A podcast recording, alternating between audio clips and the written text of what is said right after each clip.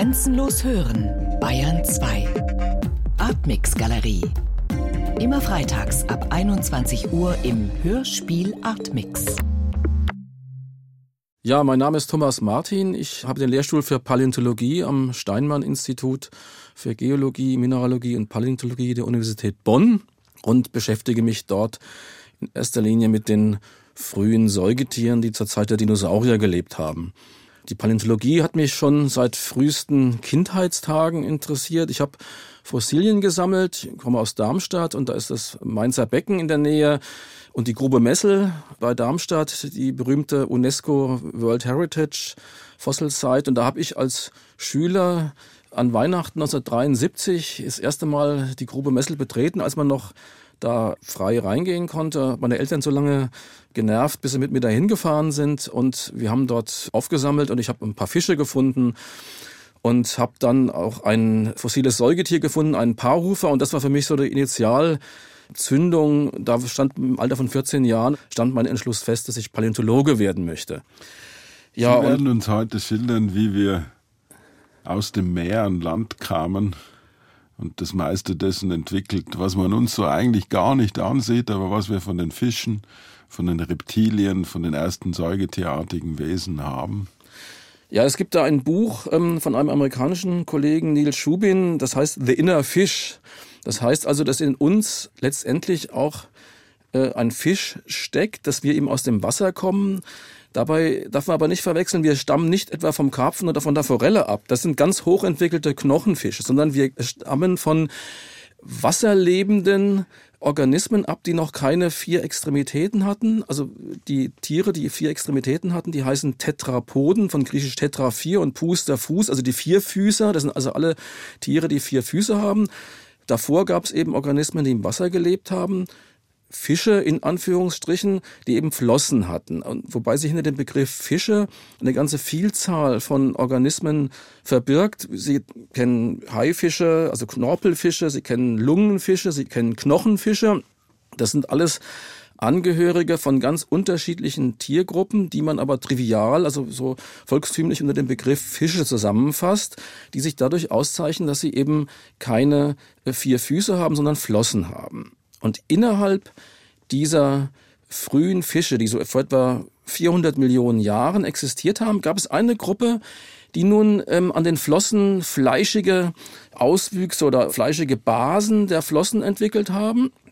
Das heißt also nicht wie bei dem, wenn Sie sich den heutigen Hering vorstellen, die sind, diese Flossen sind so häutig mit, mit so Flossenstrahlen, zwar knöchernen Flossenstrahlen, aber da sind keine richtigen Muskeln außen sichtbar. Die haben dann Flossen entwickelt, die so stielartige Muskelansätze hatten. Und das sind die sogenannten Quastenflosser, von denen ja heute noch Latimeria existiert als ein Relikt in, in der Tiefsee bei den Komoren. Damals lebten die in küstennahen Gewässern und teilweise auch im Süßwasser. Und diese Fische, diese Quastenflosser, die nutzten nun ihre stielförmigen, muskelbesetzten Flossen, um auch mal, wenn der Tümpel austrocknete, zum nächsten Tümpel kriechen zu können. Also mit denen an Land kriechen zu können. Und so vollzog sich's vor etwa 380, 370 Millionen Jahren dass in diesen küstennah lebenden Fische eben diese Fähigkeit entwickelten und gleichzeitig haben ja auch die Pflanzen das Festland erobert. Es waren zunächst noch Pflanzen ohne richtiges Stützgewebe, die waren noch amphibisch, die mussten vom Wasser gestützt werden, trockneten auch leicht aus und die haben dann langsam im Laufe der Evolution dann ähm, Schutzschichten entwickelt, wachsartige Überzüge und so weiter und auch ein Stützgewebe, sodass sie im Land leben konnten. Und damit gingen auch die Insekten an Land, die Gliederfüßler und damit gab es Nahrung für diese Fische an Land und damit wurde es attraktiv, eben das Land zu erobern. Und das ist eine schöne Koevolution, dass man sieht, die Pflanzen gehen an Land oder erobern das Land. Und im Zuge dieser äh, Verschiebung gehen eben auch die Fische an Land, diese frühen Quastenflosser. Aber damals lebten die in flachmarinen oder sogar limnischen, also Süßwasserregionen küstennah. Und wir gehen eben mit diesen Quastenflossern auf diesen gemeinsamen Ursprung dieser oberdevonischen Quastenflosser zurück. Es ist immer schwierig, von primitiv und nicht so gut angepassten Lebewesen zu sprechen. Es ist eigentlich an der Sache vorbei. Alle Lebewesen sind optimal angepasst, sonst gäbe es die gar nicht. Sonst würden sie sofort aussterben. Also sie sind dann auf ihrem Niveau angepasst an diesen Lebensraum. Und Sie wissen ja, Fische sind heute, also Knochenfische, wenn wir die dazu rechnen, von der Diversität sind 20.000 Knochenfischarten gibt es, sind die diversesten Wirbeltiere überhaupt. Fische sind sehr erfolgreich. Also, obwohl man sagt, die sind das Primit der Laie sagt, die sind primitiver, weil sie keine vier Extremitäten haben, keine Beine und keine Arme, sondern nur Flossen haben, aber in ihrem Lebensraum, dem, dem Wasser, aquatischen Lebensraum, sind die sehr erfolgreich.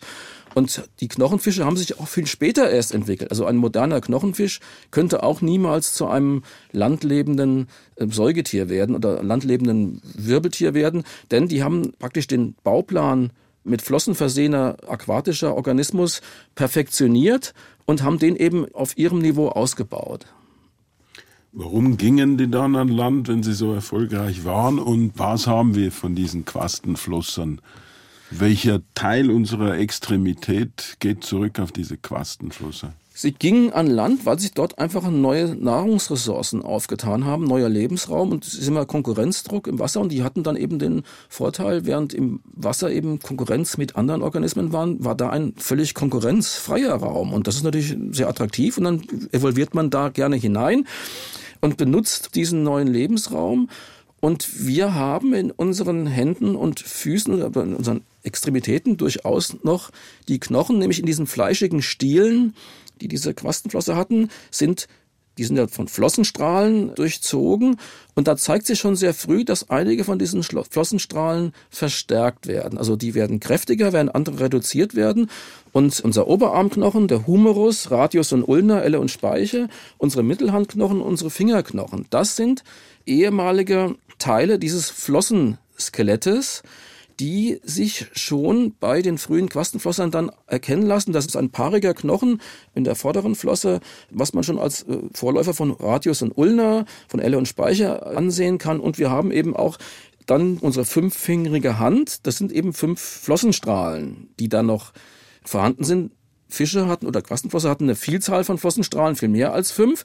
Die wurden dann im Laufe der Evolution reduziert in ihrer Zahl zu der sogenannten pentadaktylen, Sie kennen das vom Pentagramma aus dem Faust, pentadaktylen Extremität mit den fünf Fingern. Ist das mit der Fünfzahl, ist das dann Zufall oder letztlich doch biologische Notwendigkeit, in dem fünf so das Mittelding zwischen wenig und viel. Ja, ich denke, das ist einfach, hat sich bewährt einfach an Evolution. Wenn sie mehr Finger haben, dann können sie da eher mal sich verstauchen oder was. Und wenn sie weniger haben, ist es schlecht zum Auftreten. Ich denke, das ist so eine, so eine ganz gute Mittelzahl, die sich einfach bewährt hat. Was hat sich dann verändert? Also indem die Fische an Land gingen, mussten sie ja notgedrungen sich an das Land anpassen. Was hat sich dann am Körperbau verändert, den wir immer noch in unserem Körper wiederfinden? Ja, der Landgang ist natürlich ein ganz entscheidender Wechsel des Mediums. Wenn Sie im Wasser leben, dann brauchen Sie keine Schutzschicht, die Sie vor Austrocknung schützt, ähm, sondern Sie sind ja im Wasser, Sie sind ja dauernd umspült von dem von dem feuchten Element und wenn ein Fisch an Land gespült wird, dann trocknet er eben ein und erstickt und, und so weiter. Sie müssen also ihre Atmung umstellen von der Kiemenatmung auf Lungenatmung. Das haben die natürlich teilweise auch schon, es gibt ja Lungenfische, die auch mit den Quastenfassern in einem gewissen Wandschaftsverhältnis stehen, die auch schon lungenatmend sind oder die Hautatmung haben im Wasser und auch Lungenatmung. Das war auch schon angelegt und sie müssen sich gegen Austrocknung schützen. Denn ähm, und sie müssen sich schützen gegen UV-Strahlung, die natürlich im Wasser auch stärker abgeschirmt wird. Also sie haben lauter Fairnisse am Festland, die sie ähm, abwehren müssen. Ist der evolutionäre Schritt von den Kiemen zu unserer Art der Lunge, ist das ein großer? In der Lunge müssen wir uns einen Raum schaffen, quasi, der an Land nicht kollabiert und praktisch so einen Raum schafft, wo Gasaustausch in einem feuchten Milieu stattfinden kann. Und das ist schon eine erhebliche Umkonstruktion. Dann kommt bei den aquatischen Organismen natürlich auch die Hautatmung noch hinzu, die bei Amphibien einen ganz großen Anteil ausmacht, die an Land auch nicht funktioniert, weil sie ja die Schutzschicht haben gegen das Austrocknen. Und die Schutzschicht gegen die Austrocknung ist das etwas, was sich über den ursprünglichen Hautschicht gebildet ja, hat. Da, da, wird einfach noch die Hornschicht, was wir haben, also Hornhaut. Äh, die Oberhaut von uns, die ist ja auch eine ganz dünne Hornhaut. Das ist diese Schutzschicht, die bei den Fischen nicht da ist. Die sind ja schleimig, die Fische, damit sie im Wasser eben wenig Widerstand haben und die ist also dauernd feucht. Auch Amphibienhaut ist ständig feucht. Ähm, deswegen finden ja viele Leute Amphibien eklig, weil sie so glitschig sind. Wenn sie eine Eidechse anfassen, die hat eine Hornschuppen, die fasst sich trocken an. Und das ist eben die Hornschicht, die uns vor Austrocknung schützt. Und die musste natürlich gebildet werden und natürlich ähm, mit der Reproduktion. Also mit der Fortpflanzung müssen sie sich anpassen. Fische legen Fischleich im Wasser, der wird ins Wasser abgegeben, das Sperma und die Eier, und sind dadurch eben ständig feucht. Amphibien leben zwar teilweise an Land, wie Frösche und Salamander, müssen aber zur Fortpflanzung immer wieder ins Wasser, weil sie eben Eier haben, die eben keine Schutzhülle haben. Während Reptilien dann Eier haben, die eine eine ledrige Schutzhülle haben und die Vögel eben eine kalkige Schutzhülle. Das ist nichts anderes als ein kleiner Teich sozusagen. Das Ei bildet also eine Schutzhülle und da drin ist ein kleines Gewässer, in dem sich der Embryo entwickelt. Also die landlebenden Wirbeltiere, die permanent landlebenden Wirbeltiere werden auch als Amniota bezeichnet. Dieser Name leitet sich von Häuten am Ei her. Das ist Amnion, ist also eine Schutzhülle an dem Ei, des landlebenden Wirbeltiers, was eben die Austrocknung verhindert. Und die Amniota sind eben in ihrer Fortpflanzung dann unabhängig vom Wasser. Also Unabhängigkeit vom Medium Wasser für die Fortpflanzung ist ein weiterer ganz wesentlicher Schritt dann im Landgang der Wirbeltiere.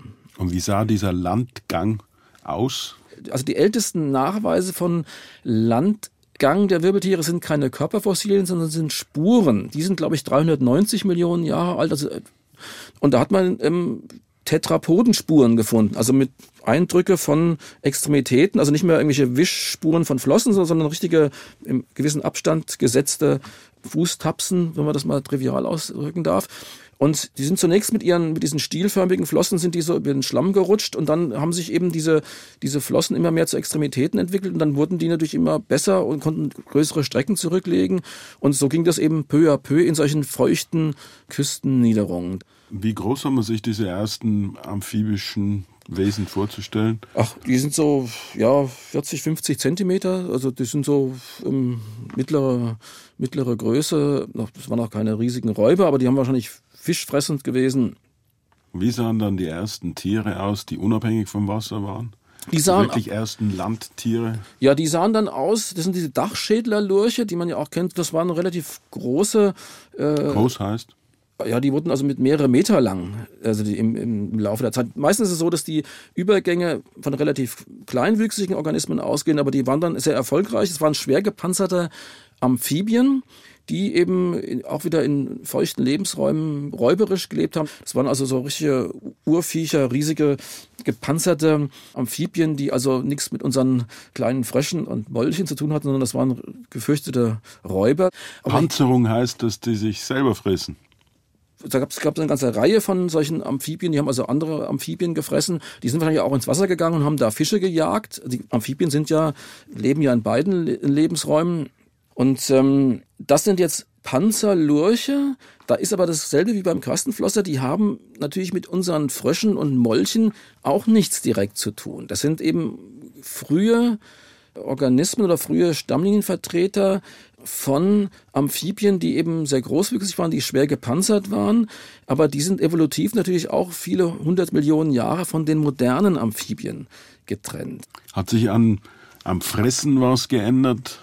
bei diesen frühen Reptilien, die ja auch sehr bald sehr die wurden, groß wurden? Die wurden dann auch recht groß, ja. Ähm, wir haben bei den aquatisch lebenden Tieren, äh, die haben das Saugschnappen als eine Ernährungsweise. Wenn sie an einen Fisch denken oder ein Tier, was im Wasser lebt, die reißen ihr Maul auf unter Wasser und erzeugen dadurch einen Unterdruck, weil auf einmal jetzt ein Hohlraum entsteht und dadurch wird das Beutetier quasi ins Maul reingesaugt, so eine Saugschnappen. Das können sie an Land natürlich nicht machen, weil das Medium Luft viel zu dünn ist. Also es ist nicht, nicht, nicht dickflüssig genug.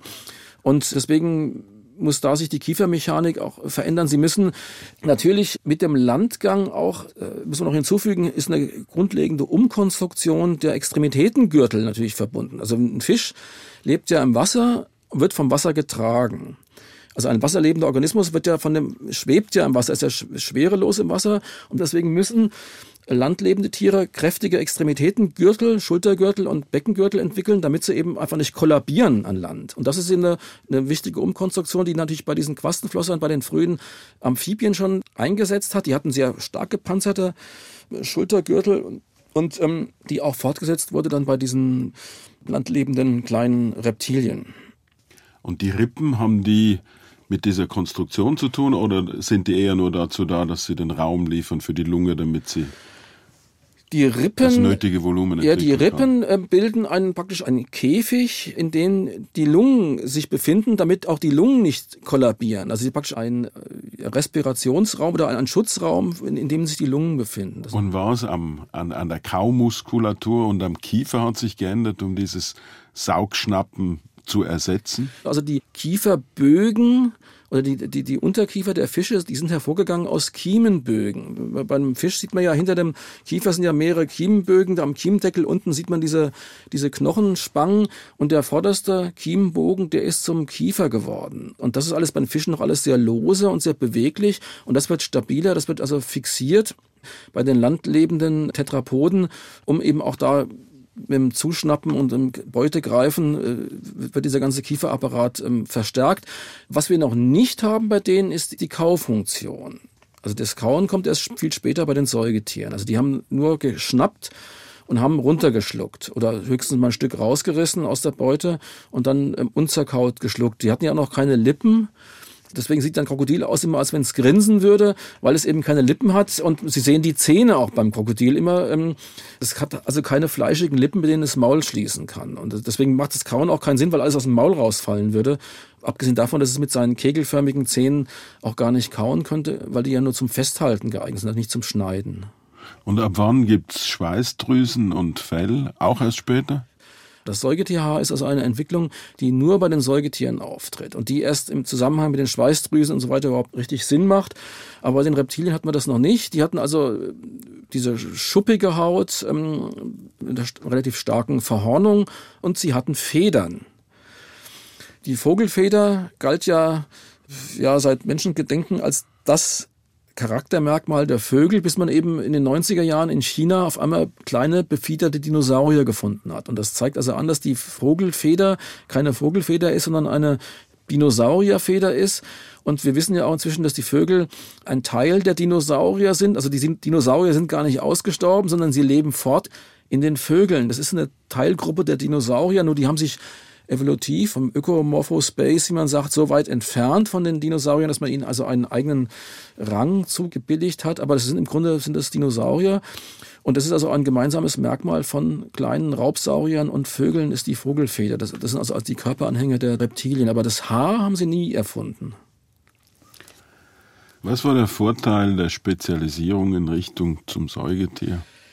Welche Nische konnte sie damit besetzen? Die Säugetiere, die ja haben ja letztendlich die Warmblütigkeit entwickelt, sie haben das Kauen entwickelt, sie haben den, die Fortpflanzung mit lebenden Jungtieren, also die lesend lebend gebärend entwickelt und sie haben den effizientesten Stoffwechsel entwickelt.